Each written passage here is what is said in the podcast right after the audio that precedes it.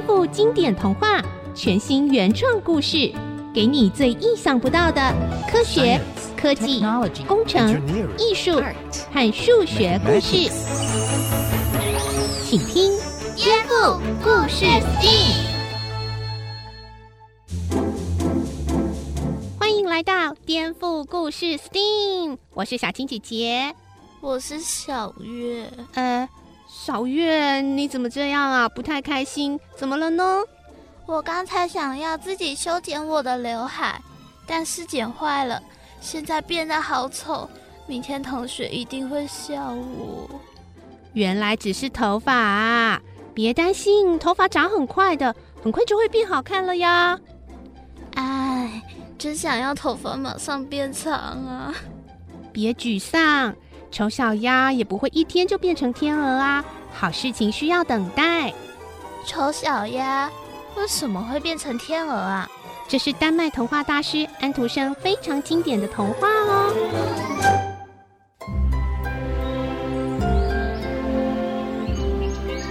在一个美丽的森林里，有一只鸭妈妈正在孵它的蛋，其他小鸭们都孵出来了，只剩一颗比较大的蛋，怎么孵？一点动静也没有。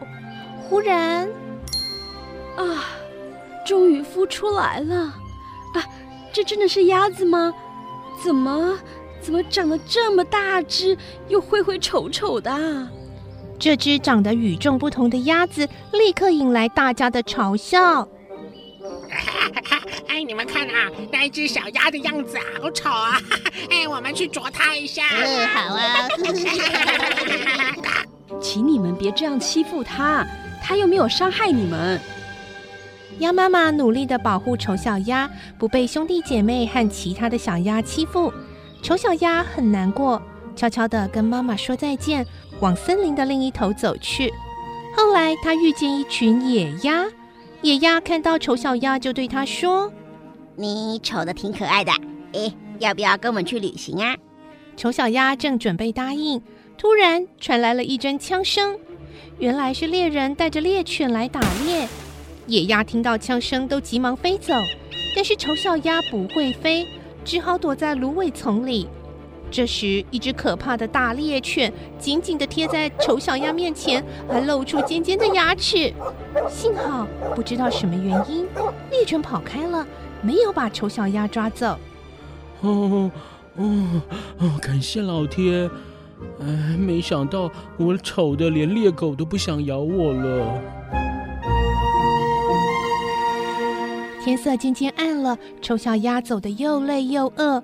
这时，他看到前面有一间亮着灯的小房子，于是就钻了进去。屋子里面有一位老太婆，她养了一只猫和一只母鸡。第二天早上，他们发现这只不知从哪里来的小鸭。老太婆很高兴地说。哎呀，这是难得的好运气！我正想要有鸭蛋可以吃呢。呃，希望它不是一只公鸭才好。小鸭在这里待了三个星期，却一颗蛋也没有下。猫咪和母鸡劝它赶快下蛋就好，但丑小鸭却有一种奇怪的念头，它想要到水里游泳。呵呵呵，你怎么会有这种怪念头啊？在水里游泳很痛快啊！哦，你们都不了解我啦！我要到更大的世界去。说完，丑小鸭就划着水离开了。它在所有动物的嘲笑声中度过了夏天。很快的，秋天到了。它看着一群非常漂亮的白色大鸟飞过。嗯，我从来没有看过这么美丽的鸟哎。嗯，真希望我也能够变得像它们那样，在空中优雅的飞翔。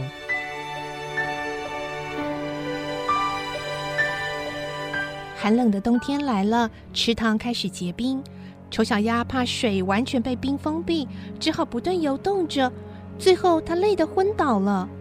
隔天早晨，一位农夫经过，看见可怜的丑小鸭，就把它救起来带回家。农夫的孩子想跟他玩，但丑小鸭害怕又被欺负，到处乱跳乱跑，弄得满屋子乱七八糟的。农夫的太太气得尖叫大骂。哦，你这个丑鸭子哦，看我怎么修理你啦！可怜的丑小鸭又在严寒的大地继续展开它的流浪，直到冬天快要过去的时候。嗯嗯，我再也走不动了。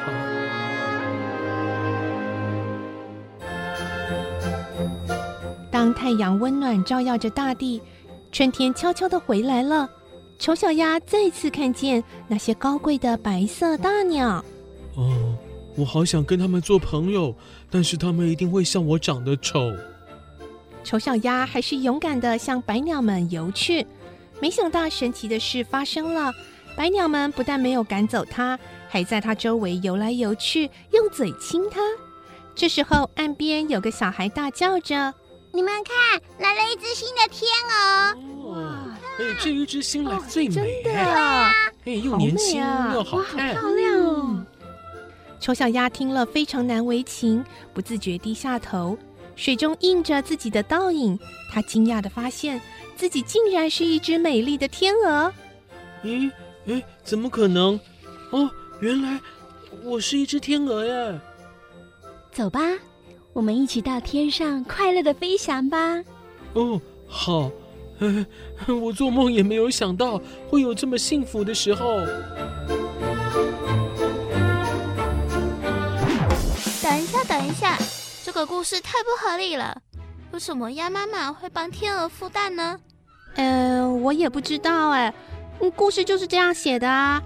有人说这是安徒生的自传，因为他从小遭遇了很多的挫折与苦难，但他对美和艺术的追求，让他克服了重重苦难，就像丑小鸭变天鹅一样。他本来就是天鹅，根本不是丑小鸭。不行了，我还是个头发剪坏了的丑小鸭，不可能变成天鹅的。哎，关于这一点，我可以解释哦。蒸汽哥哥，你怎么又出现了？哈哈哈，我的新发明——烦恼探测器，让我侦测到你们又有烦恼啦。嗯，我看啊，你应该是发明了下午茶侦测器，想来吃下午茶吧？啊？哎，总之。我就来分享个颠覆版本的丑小鸭吧。哦，拜托拜托，让我吃一顿好料的嘛，像是上次那个鸭肉沙拉。鸭肉，可怜的丑小鸭。嗯嗯，好吧，小朋友，我们先休息一下，等等再来听蒸汽哥哥要怎么恶搞丑小鸭的故事。待会回来哦。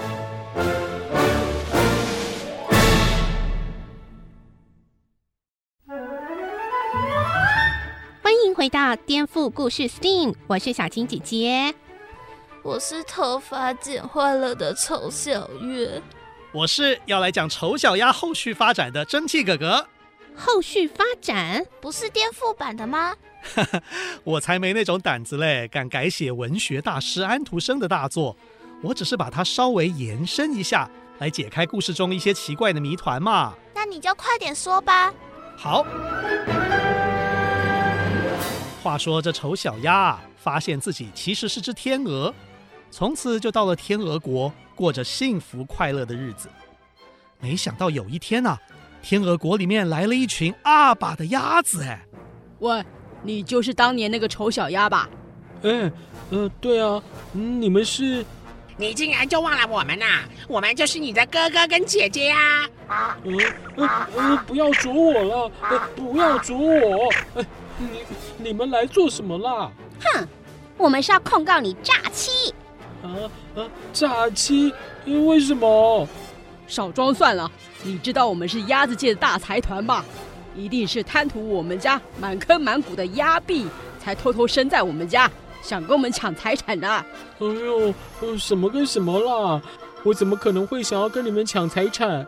而且要怪也不能怪我啊！我一孵出来就在你们家了啊！之前的事情我怎么会知道？还不管，你一定有阴谋啊！呃，冤枉啊！反正你现在啊，就跟我们一起去动物法庭吧！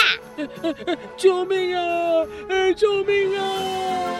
就这样，鸭哥鸭姐们和几位戴着墨镜的彪形大鸭，就把曾经是丑小鸭的天鹅型男给硬是架走了。喂，老哥，你有来过法庭吗？没有啊。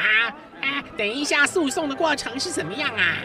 啊，对了，我们可以先到正在开庭的其他房间偷听啊。嗯，这点子不错。哎，老姐，还是你聪明啊。还好了。哎，那边那间好像有在开庭，我们快去偷听吧。被告杜鹃鸟妈妈。检察官说：“你把别的鸟原本在巢里的蛋推到了地上，还摔破，然后把你自己的蛋产到人家的鸟巢里，耶，这是真的吗？”哎呀，我们杜鹃鸟怎么可能会那么邪恶呢？没有这回事啦！老鹰检察官，哎，你怎么说？哼哼，我早就找来作证的鸟了，让杜鹃鸟不能抵赖。我们其他邻居都有看见你把原来的蛋给推下去呢，还生了自己的蛋，成功骗了鸟妈妈，让她帮你孵蛋。而且啊，你的鸟蛋生出来的鸟根本跟其他鸟蛋孵出来的是完全不一样。冤冤枉啊！你有证据吗？法庭请保持肃静。证据何在啊？呵呵，有，我找到了一段 VCR，请看。哎呀，可怜的宝宝们，你们一定是饿了吧？啊，来吃点新鲜的虫虫哈！我要，我要，我要，我要，我要，我要，我要，我要，我要，我要，我要！闪边啦！你的屁股好大，压到我们了啦！就是嘛，大口袋，每次都被你抢先。妈妈，这只大口袋长得比你还大。怎么还要你喂它？太奇怪了！哎呦，你们别吵了啦！你们的哥哥哦厉害才抢得到食物，你们不争气哦，怪他干嘛嘞？啊，来来来，吃饱一点呢、啊！嗯嗯嗯，真好吃！你们看，这就是证据。最后那只屁股大又贪吃的鸟，根本就是一只杜鹃的幼鸟。杜鹃妈妈。你有什么话好说吗？嗯，这个。这时候，在旁边偷听的鸭子们看到了这样的情况，就说：“你们看，天鹅一定是用这一招侵占我们家的。”“对呀，对呀，一定是天鹅妈妈跟杜鹃妈妈偷学的。”“呃，但是他们有偷拍到影片，我们没有什么证据。”“咦，对呀，哎，怎么办呢？”别紧张，何必等法庭判决呢？老姐，我有个点子，我认识一些记者，然后呢，嘿，我跟你说啊，这个点子真不错，哎，就这么办吧。是是是啊，就这么办吧。当天下午啊，在森林电视台就突然召开了一场记者会，所有重要的动物界媒体记者全都来了。记者现在所在的位置是森林电视台大厅。刚刚鸭界的大财团向媒体披露一件难以想象的事件：去年春天，鸭夫人生了一窝鸭宝宝中，竟然有一只冒充鸭子新贵的天鹅宝宝。据说是有不孝的天鹅妈妈，为了让孩子得到森林里最贵重的鸭币，而偷偷把蛋产到鸭夫人的窝里。一起来关心记者会的现场。我仅代表我们兄弟姐妹，对于。家族里出现这么一位不速之客，深深感到震惊难过。哎呀，我就跟爸爸说，不要一直忙生意，要照顾好妈妈。没有想到，哎，在我们出生之前就发生了这么令人遗憾的事情。大家都知道稍早之前杜鹃妈妈侵占鸟巢的事吧？想不到我们家早就发生这么丢脸的事了。啊，呃，我是超能卫视的记者，请问凶手，呃，这个天鹅妈妈找到了吗？这，啊，我们已经请警方努力调查中了。突然，现场一阵骚动，原来阿爸的兄弟们已经把丑小鸭，哦，啊，不是，是他们的天鹅假弟弟给押到了现场。哎，哎，冒牌鸭，哎，你有什么话想说吗？哎，请问你的生母在哪里？对，你为什么要做这种事情呢？你啊，你拿了多少鸭币啊？你现在还有跟鸭妈妈联络吗？对啊，对啊。丑小鸭面对所有记者的质疑，一时之间不知道该怎么办才好，竟然哭了出来。呃呃，不要听他们乱说啦，我是被冤枉的。哼，你现在还不赶快承认？就是啊，在天鹅国吃香喝辣，还不都是用我们的钱？误会了，你们都误会了。你们的鸭币在我们的天鹅国根本就没有用，我们都是用天鹅币的。鸭币啊，就像是一堆石头一样，没价值了。就在大家吵成一团的时候，一个让丑小鸭熟悉又怀念的声音忽然出现了：“大宝、二宝、三宝，你们到底在做什么？快点住口！弟弟是无辜的。”嗯，妈妈，我可怜的孩子，从小啊，大家都欺负你，真是辛苦你了。你们呢，不要再找他麻烦了啦。虽然他的确是天鹅没错，但不代表他的母亲是故意来我们家下蛋。也许只是不小心，但滚到了我们家。但即使长得不同，我依然深爱这个小孩。在我心中，他是最棒的小鸭子。我也可以作证，他没有从家里拿走任何鸭币。谢谢妈妈。孩子，我知道你在天鹅国找到自己的幸福生活，妈妈真的很开心。以后也要常常回来玩哦。谢谢妈妈。就这样。一场误会在鸭妈妈爱的光辉中圆满的落幕了。在这边也要澄清科学观念哦。虽然自然界确实存在像杜鹃鸟这样的巢寄生鸟类，会把蛋下在别种的鸟的鸟巢里，但是天鹅一般来说不会做这种事哦。蒸汽哥哥，你是不是乡土剧看太多了啊？是啊，什么法庭、记者会。你完全破坏了安徒生的故事了啊！哎，你们不觉得我编的超精彩的吗？我等下还特别找了专家要分享有趣的潮寄生的细节呢。是不错啦，还包含了生物的科学。但是先别管什么生物学了，我的头发还是好丑啊！蒸汽哥哥，赶快发明能让头发快速生长的道具比较有用啦！你快去研究吧，我要走了。哎哎，别走啊！说好的下午茶跟那个鸭肉沙拉呢？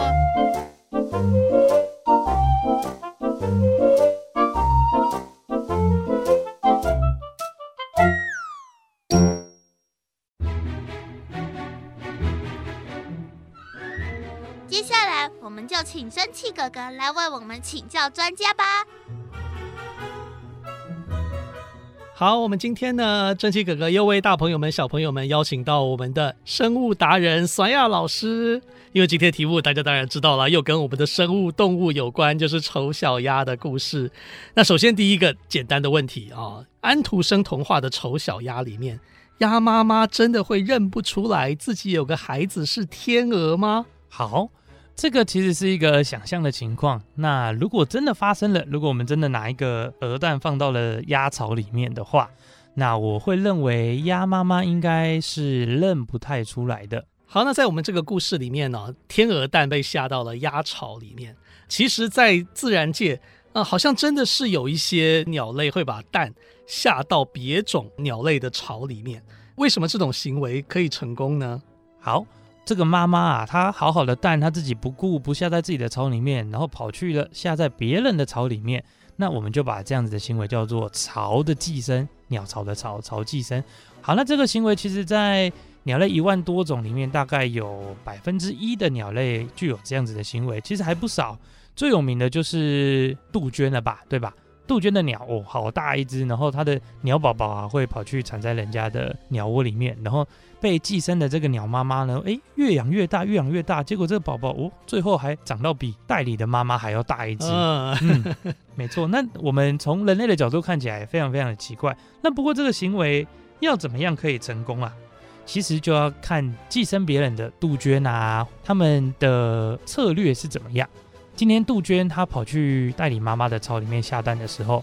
它不可能一次产下两颗蛋、三颗蛋、四颗蛋，这样子很快就被人家发现了嘛。所以当然杜鹃它很聪明，它只会在那一个鸟巢里面，大多数都是下一颗蛋，而且哦，它还必须趁那个代理妈妈下蛋前的时候去下蛋，或者是刚下蛋的时候下蛋，这时候代理妈妈才不会产生疑虑。是，那还有一个很有趣的题目是，其实我们知道丑小鸭的故事哦，讲说天鹅蛋进了鸭子的巢里面，但是天鹅是几乎不会做这种事的。哎，反过来好像鸭子有时候会做这种事，哎，这真是一个很有趣的一个概念啊。那这也是索亚老师告诉蒸汽哥哥的啦，所以我们还是请老师哎深入的来分析一下。好，其实除了杜鹃之外啊，哎，这个雁鸭这一类的动物其实很常有巢寄生的行为，大概。有三十五种左右都有这样子巢寄生的行为，那有一些是寄生在同一种的，哦，比如说同样是寄生在邻居上面，对对对对对，嗯，那有一些是真的会去别的物种里面去寄生，就是我们刚刚杜鹃的情况，就是种间的寄生，那。以我们目前所记录到的这些雁鸭科的种类来说，刚刚蒸汽哥哥说的没有错，天鹅是从来没有任何记录会去找其他种类的鸟类去寄生的，所以天鹅都很尽它的职责，都是自己孵，它都孵它自己的鸟宝宝。那不过鸭子哦，真的是不得了。所有的鸭子里面，好多种类都会去进行种内的寄生，它会把它的蛋产在其他的邻居同一种的鸭子的巢里面。那有一些呢，也会去寄生其他种类的，比如说有一种动物叫做麝鸭，麝鸭它就会寄生在黑天鹅的巢里面。诶，所以天鹅反而跟故事倒过来了，他其实是 受害者，对，他是受害者，对，跟安徒生的故事完全相反，相反，没有错。在这个节目播出的季节哦，索亚老师还有一个关于鸟宝宝或者是关于鸟类的提醒，想要跟大朋友小朋友分享的，是不是可以来谈一下您特别想谈的这个主题？好，现在正值夏季，其实就是很多我们台湾的鸟类已经育雏完了，这时候鸟宝宝羽翼渐丰，开始在学飞的这个时间，暑假前，爽爱老师任职的学校里面也有好多小朋友捡来了小只的鸟，哇，那其中就有一个例子。我觉得这个小朋友他虽然是为了鸟宝宝好，但是就有一点点反而没有帮到忙。到底你在路上遇到了鸟宝宝，你在学校遇到了鸟宝宝，应该要怎么做？好，先来讲讲我刚刚那位学生的状况。他们家啊去宜兰玩的时候，发现到街道上有一只掉落下来的燕子的宝宝。那它其实羽毛都已经长好了。可是它就在地上，在走路的时候不小心有被人家踢到这样子，那看起来好像非常的虚弱。我的学生他为了这只鸟宝宝好，他很有爱心，找了爸爸妈妈拿了这个纸箱就把它拿回来，然后就拿来给索亚老师。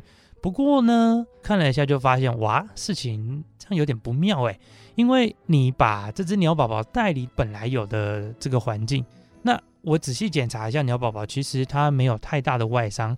那其实它的爸爸妈妈可能都在附近，所以在这种情况下呢，我们反而建议你只需要把这些鸟宝宝呢放在鸟巢的附近，发现地的那个附近。通常鸟爸爸、鸟妈妈会来接它们回来。所以我整理一下，如果今天你在野外遇到，呃，你在路边或者在哪里遇到鸟宝宝之后，你应该怎么做哦？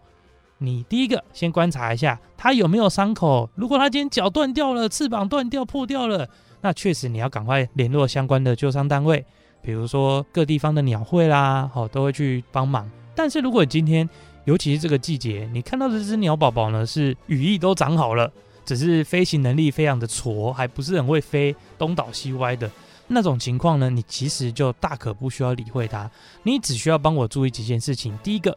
如果今天那只鸟宝宝的附近有一大堆野狗、野猫在那边跑来跑去，在游荡的话，那你可能要把它放在高一点的地方，不要让它被野狗、野猫攻击了。也希望你把它放在一个不会被人家踢到的地方，然后也不要让它被太阳直射到的地方。那通常这样的情况下，大概在几个小时内，鸟妈妈就一定会去把这个鸟宝宝接回来，不需要每次一看到在地上有鸟宝宝的话，就赶快把它带走。不要，他们只是还在学飞的阶段，不要动不动就把人家带回来这样子。好，谢谢索亚老师。